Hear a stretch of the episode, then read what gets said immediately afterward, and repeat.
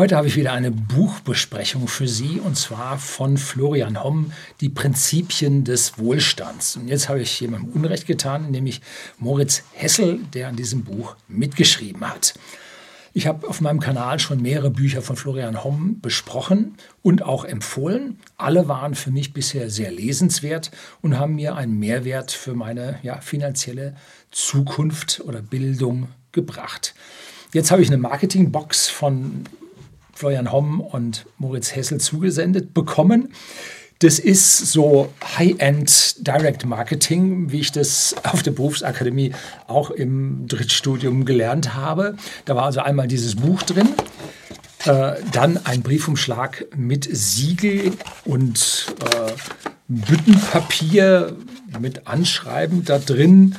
Äh, und dann ja ein Angriff tatsächlich auf meine Gesundheit war nämlich eine Zigarre drin. Ne? Äh, das ist also A, Feinstaubschleuder, B, äh, CO-Verbreiter, D, äh, ja, sicherlich nicht so ganz gesund für die Lunge. Ich rieche kalten Tabak sehr gerne, wenn er frisch ist. Also fermentierte Kräuter rieche ich sehr, sehr gerne. Hat auch was mit whisky.de, dem Versender hochwertigen Whiskys, einem privaten Endkunden in Deutschland und Österreich zu tun. Aber brennendes Kraut ist nun nicht meines. Wahrscheinlich ist das jetzt eine hervorragende oder so. Ich habe keine Ahnung, ich will das auch gar nicht wissen. So, das mal vorneweg. Beim Marketing muss man auch wissen, wem man was schickt. Ja, dann klappt das besonders gut. Aber gut, hat mich nicht abbringen lassen. Und das aktuelle Buch hat also einen sehr hohen Anspruch an sich selbst. Es will das letzte Buch sein, was Sie lesen in Sachen Vermögensaufbau. Das heißt, anschließend werden Sie alles wissen. Nun, ob das Buch diesen Ansprüchen gerecht wird, hm? lassen Sie sich hier überraschen. Und ich lese wieder mit Erlaubnis des Verlags ein paar Seiten vor. Wenn Sie dieses Buch über den Link in der Beschreibung zu diesem Video erwerben, dann profitiert der Verlag direkt daran und wird nicht irgendwelchen großen globalen Konzernen Geld in den Rachen geschmissen. Und sie helfen auch mir ein bisschen, weil ich einen kleinen Obolus dafür bekomme. Und das Buch kostet 25 Euro, hat dafür über 464 Seiten vollgepackt, richtig stramm drin, äh, kräftig. Florian Homm, muss man jetzt dazu sagen, ist eine, kommt immer als Kritik, ist eine schillernde Figur und er war der einzige deutsche Hedgefondsmanager, der es also in den USA zu Milliardenvermögen gebracht hat. Doch sein Sturz war richtig tief, inklusive in den Rücken geschossen bekommen und so weiter. Und er hat dieses Leben in zwei Büchern aufgearbeitet. Eins heißt 225 Jahre Knast und das zweite Kopfgeldjagd. Die Links zu diesen beiden Büchern, Krimis, also des echten Lebens mit äh, finanziellem Bezug, finden Sie also auch unten in der Beschreibung unter diesem Video. So, jetzt kommt das Intro, ganz schön lang äh, vorneweg gesprochen, und dann geht's los.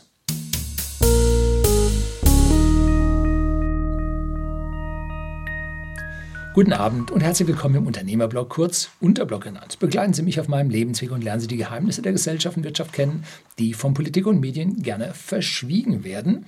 Und zuerst möchte ich zu diesem Buch ein kleines äh, Sprüchlein oder die erste Hälfte des Klappentextes vorlesen, der den Anspruch an dieses Buch für sich selbst definiert. Dieses Buch lehrt die Essenz aus über vier Jahrzehnten Hedgefondswissen. Es ist das einzige Buch, das Sie jemals lesen müssen, um in jeder Marktlage Geld zu verdienen. Dies hat beim Vermögensaufbau oberste Priorität. Hedgefonds-Legende und Ex-Milliardär Florian Homm und Portfoliomanager Morris Hessel setzen auf Total Return, sprich positive Ergebnisse unabhängig von Marktrenditen erzielen, wie sie auch bei den obersten 1% der Finanzelite zur Anwendung kommen. Ziel ist es, ihnen eine essentielle Grundlage in die Hand zu geben, die auch noch ihre Kinder und Enkelkinder gerne hervornehmen, um eine langfristige und nachhaltige Anlagestrategie finden und umsetzen zu können. Es geht in diesem Buch also um Total Return. Das heißt, am Ende macht man unter seine gesamten Aktivitäten einen Strich drunter und guckt, was rausgekommen ist. Und seine gesamten Anlagen sollen zu jeder Zeit im Börsengeschehen eine positive Rendite fahren. Positive Rendite gibt es eigentlich nicht. Ne?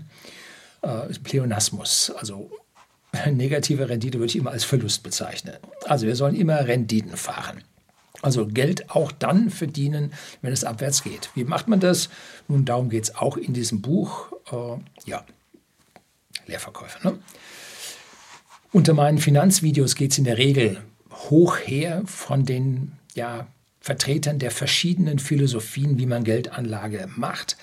Da gibt es auf der einen Seite die Buy and Hold von, von Einzelaktien. Dann gibt es die extrem langfristigen ETF-Anleger auf die Weltwirtschaft. Dann aktiv gemanagte Fonds, immer weniger, aber auch dann individuelle äh, Branchen-ETF oder sowas. Das hat also mit aktiv gemanagten schon ganz schön viel zu tun. Dann Investitionen in Turnaround-Kandidaten, dann das Shorten an sich, absichern und, und, und. Es gibt eine ganze Reihe von Anlageformen, die von sich rühmen, die höchste Rendite langfristig einzufahren. Ja, stimmt das? Hm. Gut. Üblich ist es, sein Geld 70 zu 30 in ETF anzulegen, und zwar MSCI World mit 70 Prozent und Emerging Markets mit 30 Prozent. Damit holt man statistisch über die vergangenen Jahrzehnte berechnet den Durchschnitt der Entwicklung der Weltwirtschaft. Das waren in den vergangenen Jahrzehnten so 7, 8 Prozent, 10 Prozent auch. Und ob das so bleibt, nun, wir wissen es nicht. Ne?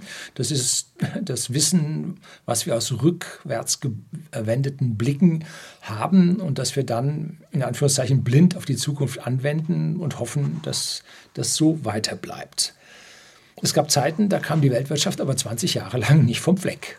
Hm? Da hat man das, wenn man es so gemacht hat, nichts gewonnen. Über 20 lange Jahre. Ne?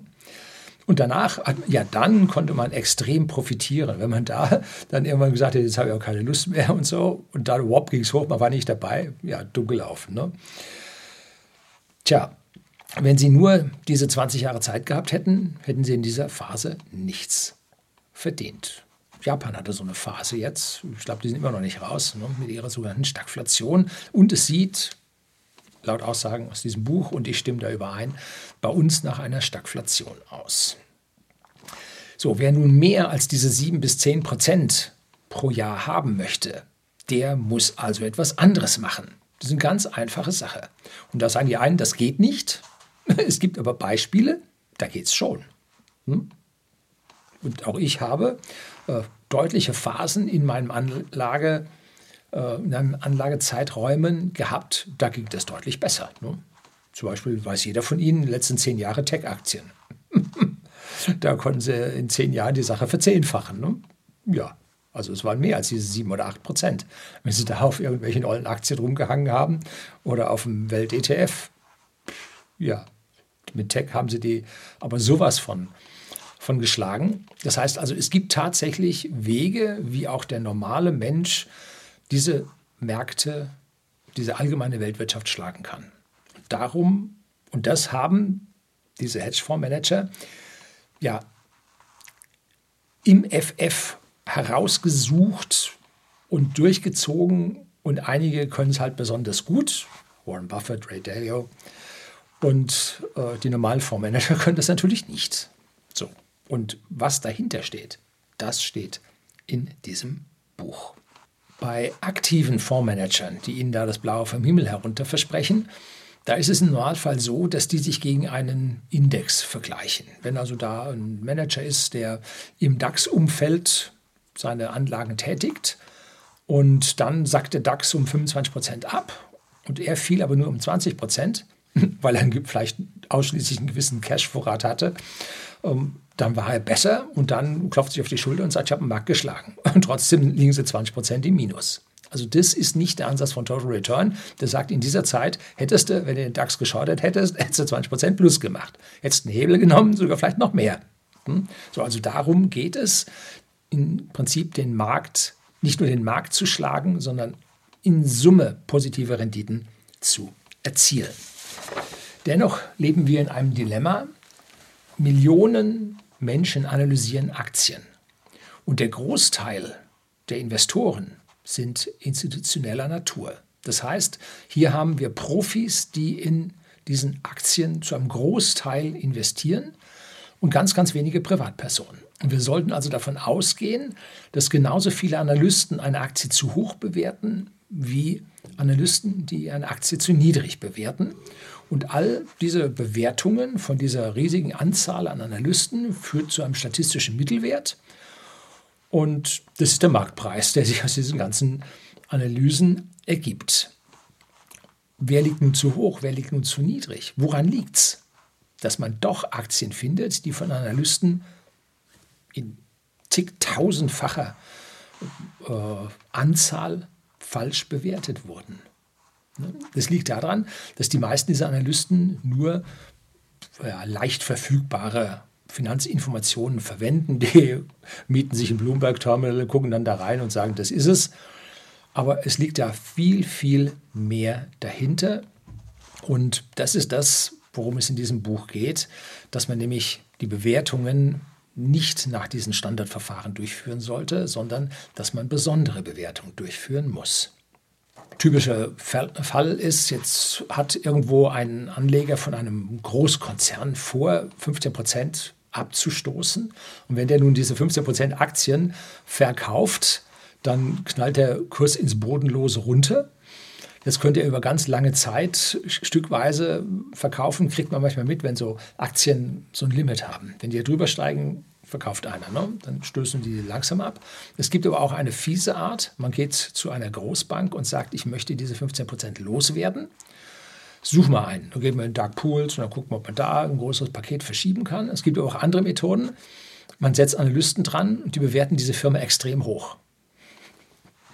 So, wenn dann dieser Multiplikator über die Medien und, und, und passiert, dann auf einmal ist ein Drang bei dieser Aktie nach oben, man kann diese 15 Prozent losbringen, aber dahinter steckte nun nicht wirklich. Da steckte ein Fehlanreiz dahinter, weil einer 15 Prozent loswerden wollte. So, also es gibt alles an dieser Ecke, wo man sich also ganz schön aufs Glatteis bewegen kann. Und hier setzt nun der Total Return Investor nach Florian Homm an. Er blickt hinter die Fassade und rechnet die richtigen Kennwerte von Unternehmen aus, die den zukünftigen Wert des Unternehmens bestimmen werden. Interessant dabei ist, dass es nach Branche und nach speziellem Unternehmen unterschiedliche Kennwerte gibt.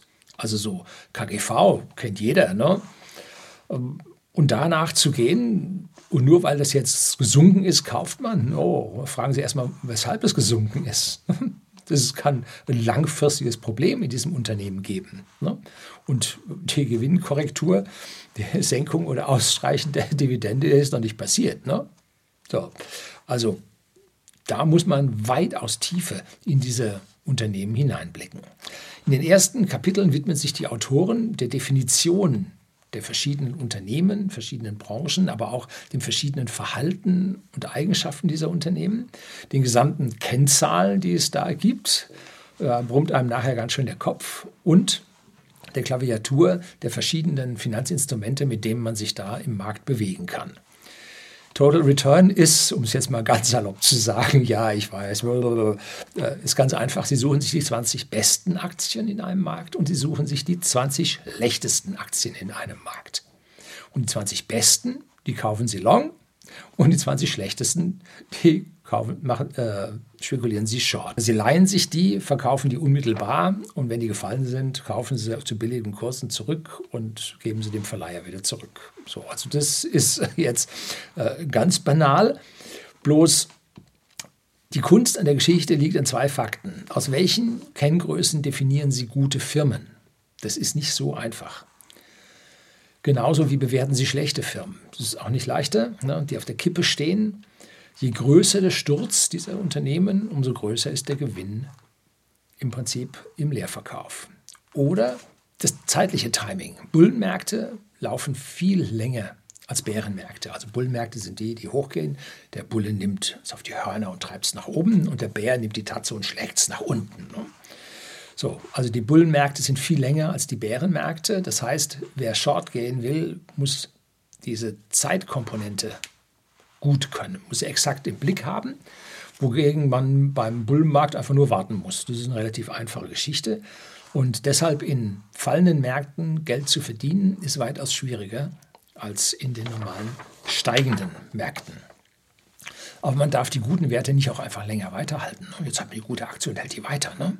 Denn es kann sein, dass sie schon ihr Maximum erreicht haben, dass die das Management dort das Optimum in ihrer Optimierung erreicht hat, Marktgrenzen erreicht sind und man nichts mehr hinzuverdient. Ne? Dann muss man sich von diesen hervorragend gelaufenen Unternehmen trennen, nämlich dann, wenn es am schönsten ist, weil die wichtigste Größe dabei ist das Chance-Risiko-Verhältnis. Wenn die Chancen immer kleiner werden, weil das Unternehmen schon so super ist, ja, muss man es mehr kaufen. Ne? Aber das Chance-Risiko-Verhältnis, man muss also Unternehmen mit viel guten Chancen finden und einem geringen Risiko. Das sind die entsprechenden Kandidaten, die man dann kaufen sollte. Wie das funktioniert im Detail in diesem Buch.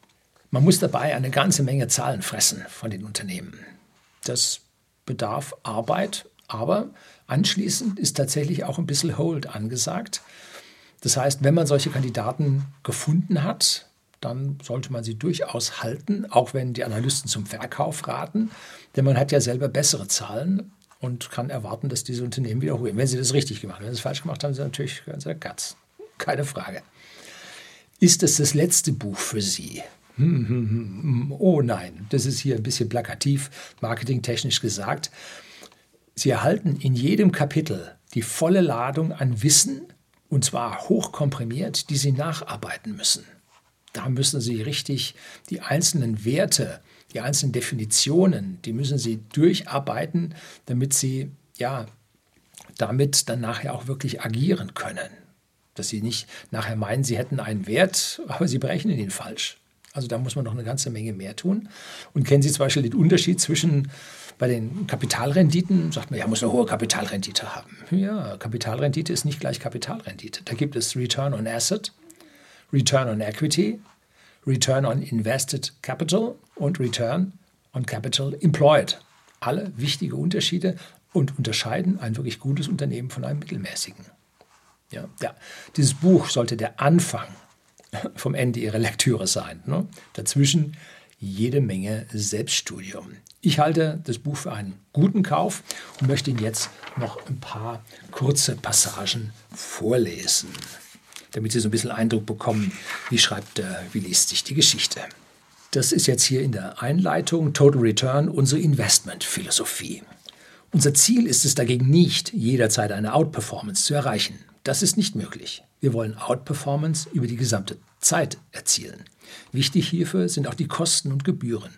Schließlich haben viele Vermögensverwalter immense Reichtümer angehäuft. Die Yachten der Kunden hingegen sieht man seltener. Wieso ist das so? Legen Sie 100.000 Euro in einem Investmentfonds an. Wie groß ist Ihr Endvermögen nach 30 Jahren bei einer unterstellten Rendite von 8% pro Jahr? Vor Kosten. Wenn a. 0% Ausgabeaufschlag und eine Managementgebühr von 0,3% pro Jahr. B.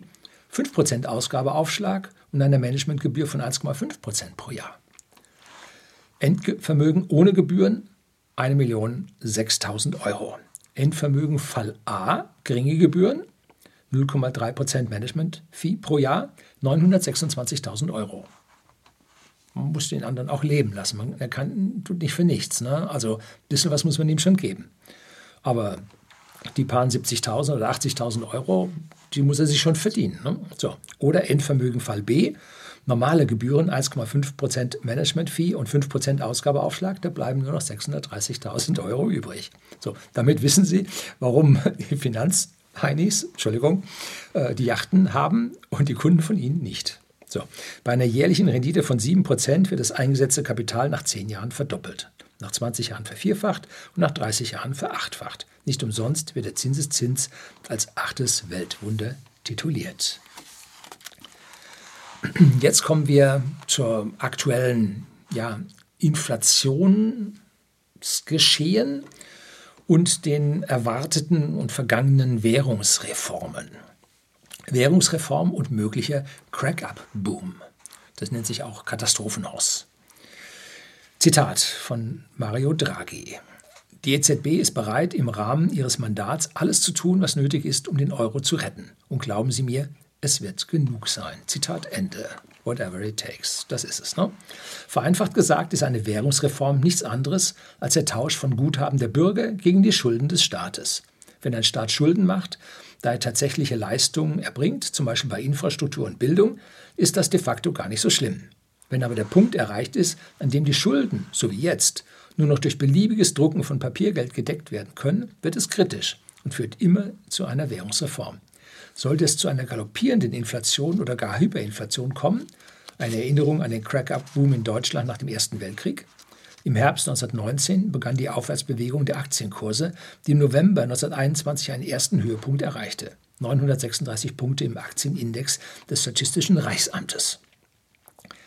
Die sogenannte Katastrophenhaus Cracker Boom, die im Juli 1922 einsetzte, hatte den Aktienindex bis zum 90-fachen des Vorkriegsstandes im Dezember 1922 hinaufgeführt. Immer schneller beschleunigte sich die Abwertung der Papiermark, bis schließlich der Index im Juli 1923 bei uns 1,4 Millionen Punkten landete. Bis Oktober 1923 ging es dann weiter auf 171,3 Milliarden Punkte hoch.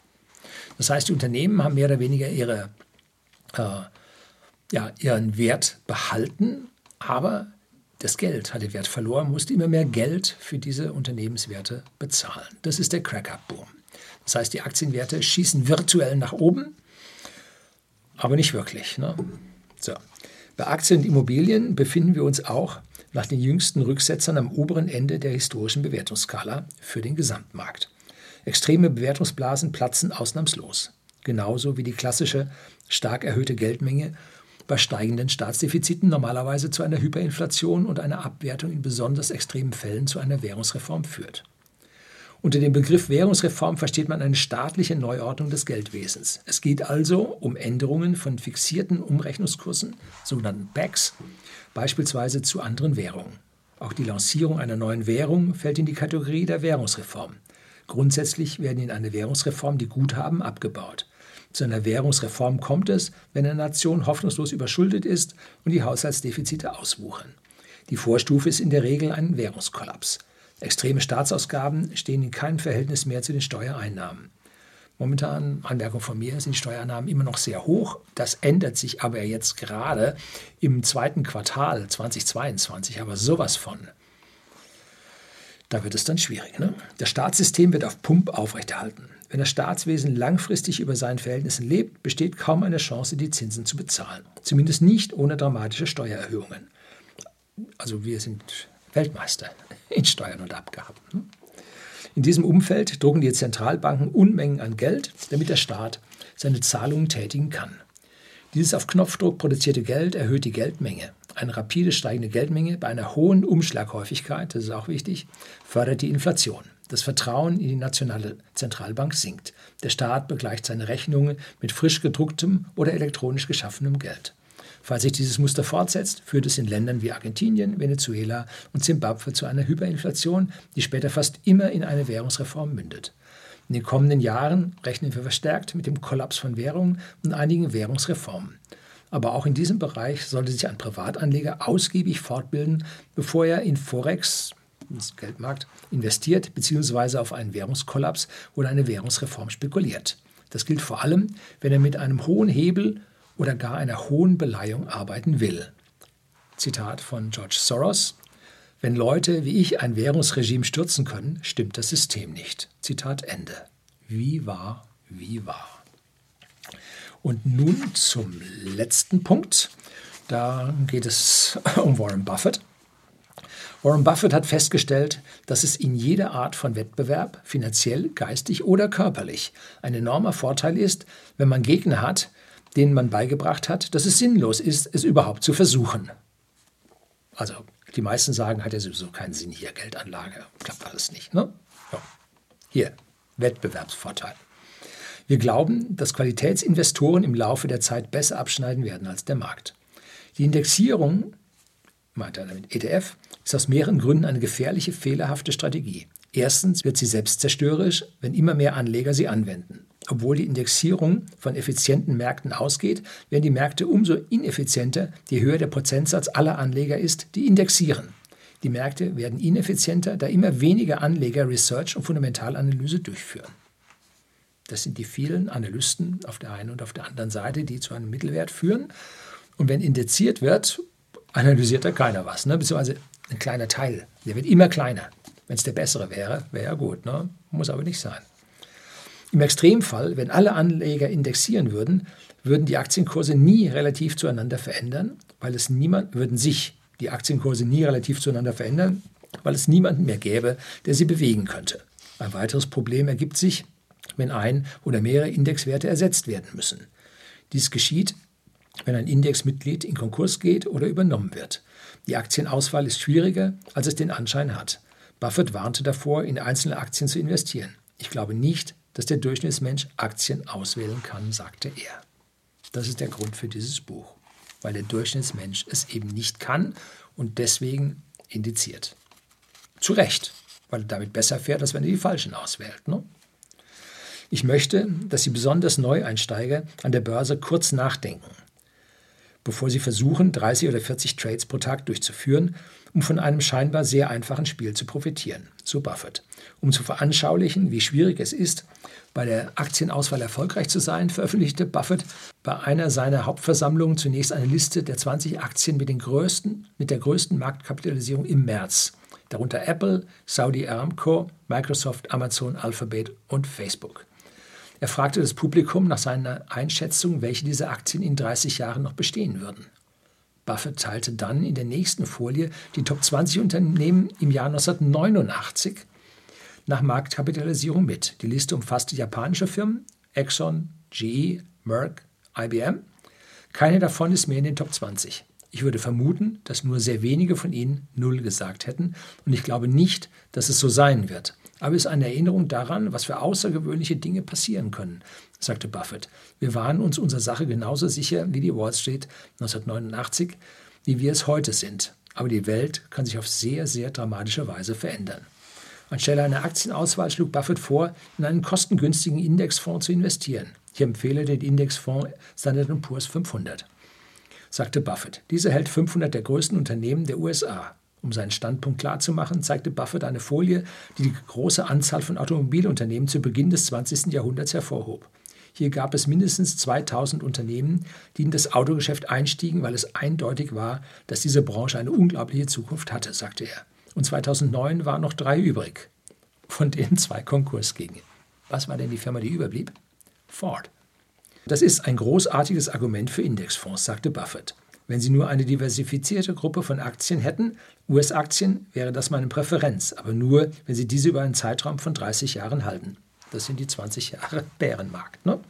Buffett sagte, dies sei der Grund, warum er den für seinen Nachlass zuständigen Treuhänder angewiesen habe, für seine Frau 90 Prozent seines Geldes in Standard Poor's 500 und 10 Prozent in Staatsanleihen zu investieren, nachdem er gestorben sei. Ich denke einfach, dass es am besten ist, für 90 Prozent des Geldes den Standard Poor's 500 Index zu kaufen. Also liest sich ganz flott und hat eine Menge Aha-Effekte damit drin. Falls sich das Buch interessiert, Link zur Bestellung inklusive mein Affiliate Obolus finden Sie unter diesem Video und damit helfen Sie auch dem Verlag um ein besseres Fortkommen in diesen schwierigen Zeiten. Das soll es für heute gewesen sein. Herzlichen Dank fürs Zuschauen.